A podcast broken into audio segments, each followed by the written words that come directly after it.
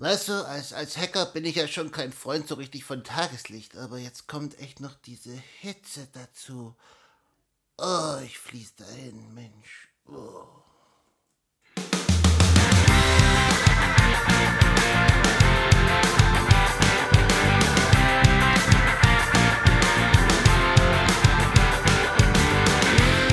In der heutigen Folge reden wir über russische Hacker, Quantencomputer, Office 365, Spam-Mails und Vitali Klitschko. Das ist der Infosec Podcast mit Sebastian und Edit im Infosec Sommerfrosch!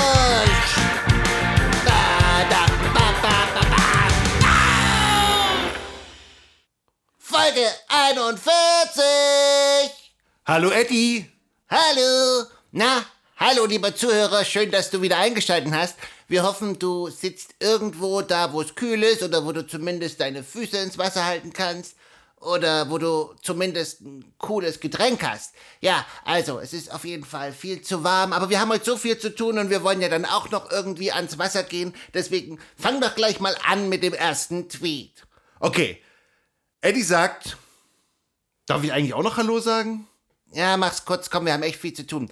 Hallo und ja, herzlich willkommen zu unserem Podcast. Jetzt fang an! Eddie sagt, wenn du der Meinung bist, dass du auf IT-Sicherheit verzichten kannst, weil dich sowieso jeder russische Hacker und bald auch jeder Quantencomputer knacken kann, liegst du falsch. Ja, Ja, das sind auf jeden Fall Sätze, die wir schon oft gehört haben. So dieses, ja, mich kann ja sowieso jeder knacken. ja, und es ist immer der russische Hacker. Ist dir schon mal aufgefallen? Es gibt irgendwie so diese Hacker-Credibility. Das ist so ein bisschen wie der, der amerikanische Wissenschaftler. Ja, amerikanische Wissenschaftler haben herausgefunden, dass viele Deutsche glauben, dass besonders russische Hacker die äh, Deutschen knacken können. Das ist, äh, ja. Es gibt, glaube ich, doppelte, doppelte Credibility. Ja, aber was ist eigentlich der Punkt des Ganzen? Ja, ich glaube, du hast die Seite falsch rum, deswegen kannst du es gerade nicht ablesen, was du dir dazu aufgeschrieben hast, oder? Und selber kriegst du es nicht mehr zusammen.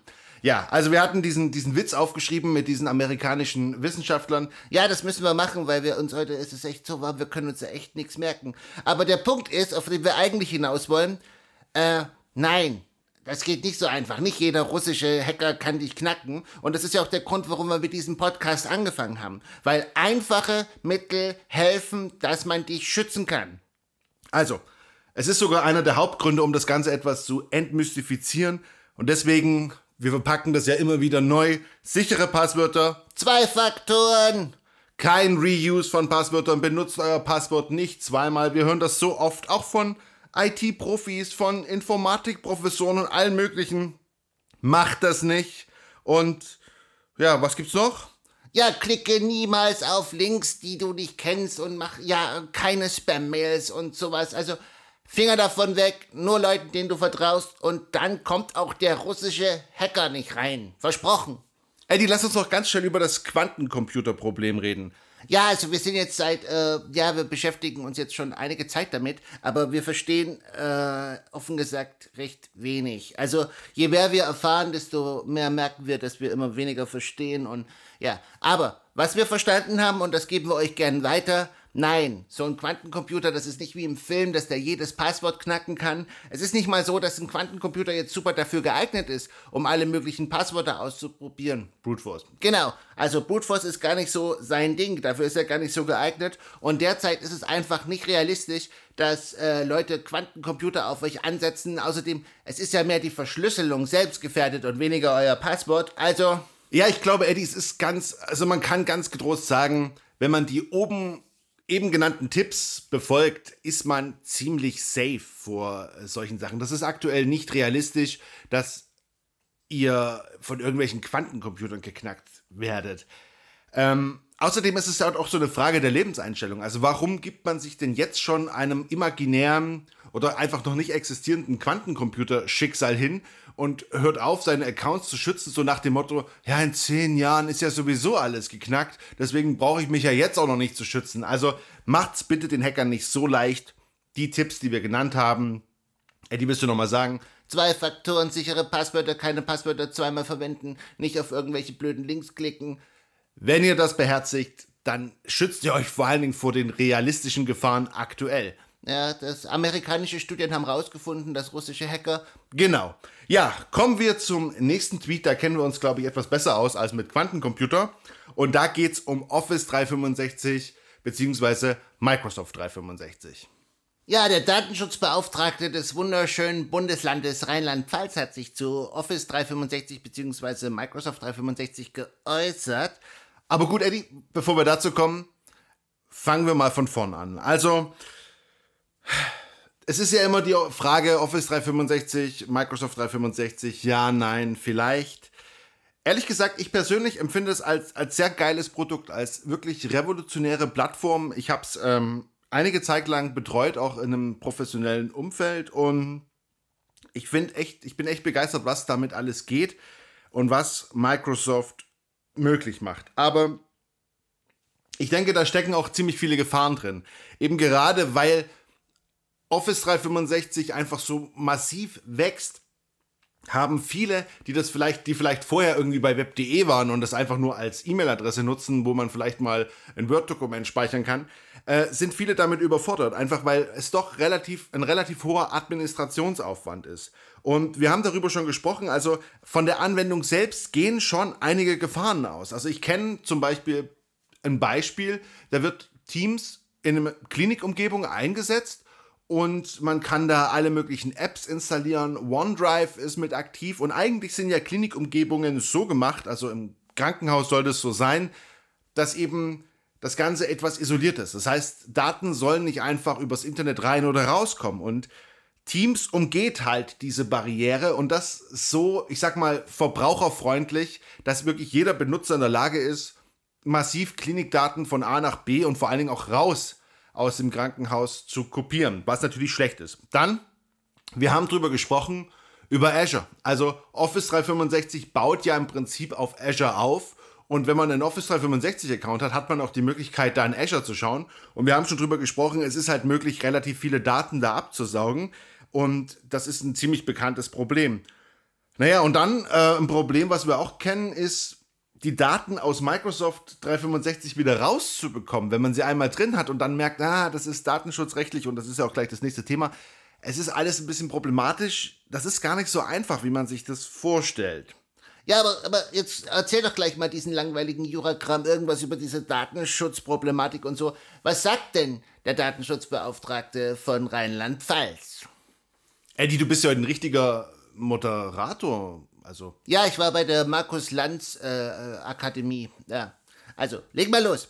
Okay, also, der Punkt ist, und darüber haben wir auch schon gesprochen, als wir uns mal Teams näher angeschaut haben, ist natürlich der, es werden unfassbar viele Nutzerdaten aufgesammelt von Microsoft. Also die, sei, es, sei es jetzt die IP-Adresse, der Standort, wie lange ihr was gemacht habt, mit wem, habt ihr euren Bildschirm freigegeben, habt ihr Dokumente geteilt, wo wart ihr und also es ist wirklich sehr, sehr viel. Jetzt ist die Sache natürlich die, was macht Microsoft damit? Also Microsoft und seine Werbepartner. Was passiert mit diesen Daten in den USA?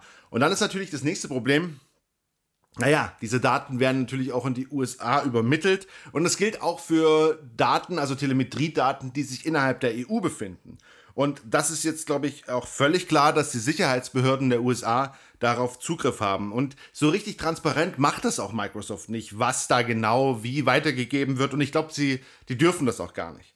Also es gibt irgendwelche Schweigepflicht, ja, was weiß ich.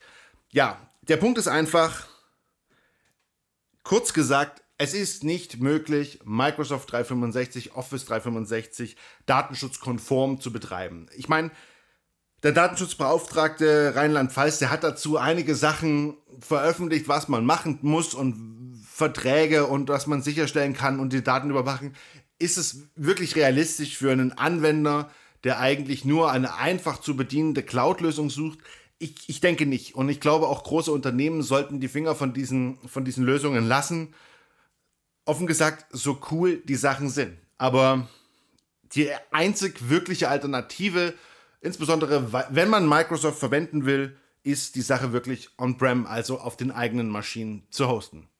Eddie, lass uns noch über zwei Sachen ganz schnell sprechen, die mir irgendwie wichtig sind, weil sie mir diese Woche wieder aufgefallen sind. Das erste ist, wir haben auch einen Tweet drüber geschrieben, bei Spam-Mails klickt bitte niemals auf irgendwie Newsletter abbestellen, Spam-Mail abbestellen oder wie auch immer. Das ist gut gemeint, aber das Gegenteil von gut ist leider oft gut gemeint. Der Versender der E-Mail hat natürlich, weiß natürlich, dass sie euch zugestellt wurde. Er weiß auch, ob ihr die Sachen öffnet. Also in den, im Normalfall kann er das sehen. Aber wenn ihr aktiv da draufklickt, dann beweist ihr dem Versender der Spam-Mail quasi noch, dass ihr diesen Account auch wirklich nutzt. Also lasst das. Einfach in den Spam-Ordner damit oder einfach nur löschen. So, eine letzte Sache, auf die ich gestern Nacht noch gestoßen bin. Der Bürgermeister von Kiew, Vitali Klitschko, beziehungsweise sein Deepfake, hat Gespräche mit dem Bürgermeister von Wien, der Bürgermeisterin von Berlin und Madrid geführt. Eddie, ganz kurz, was ist ein Deepfake? Ja, also ein Deepfake ist quasi sowas, äh, das ist beruht auf KI und da wird quasi aus vorhandenem Bild- und Tonmaterial quasi wie künstlich eine, man könnte fast sagen, wie so eine animierte Figur erzeugt. Und die ist so täuschend echt, dass man denken könnte, man hat denjenigen wirklich gegenüber sitzen. Wow, sehr gute spontane Zusammenfassung, steht wirklich nicht auf unserem Zettel und das bei der Hitze. Also, Vitali Klitschko wurde als Deepfake, hat da wohl Bürgermeister angeblich angerufen, also ein gefakter Vitali Klitschko. Kurze Sache, wie kann das jetzt euch irgendwie gefährden? Also es ist jetzt wahrscheinlich noch relativ unwahrscheinlich, außer ihr seid irgendwie bekannt oder so, dass euch genau sowas widerfahren wird. Aber ein Punkt vielleicht, wenn ihr sowieso schon oft an Quatsch glaubt, an Verschwörungstheorien, wenn ihr Impfgegner seid, wenn ihr an die flache Erde glaubt, dann werdet ihr wahrscheinlich auch solchen Sachen glauben. Aber wahrscheinlich ist euch dann eh nicht mehr zu helfen und deswegen nützen diese Worte jetzt nichts. Aber seid einfach, für alle die, die jetzt nicht an so einen Quatsch glauben, seid einfach skeptisch, wenn ihr irgendwelche Videos seht, ja, selbst Franziska Giffey, die sich ja wirklich mit Fälschungen ziemlich gut auskennt, selbst sie ist erstmal drauf reingefallen. Das war der Infosec-Podcast mit Sebastian und Eddie, dem Infosec-Frosch. Wir sagen vielen Dank fürs Zuhören. Besucht uns auf Twitter, eddie-infosec. Und wir hören uns nächste Woche wieder. Bis dahin, bleibt schön sicher. Tschüss. Tschüss.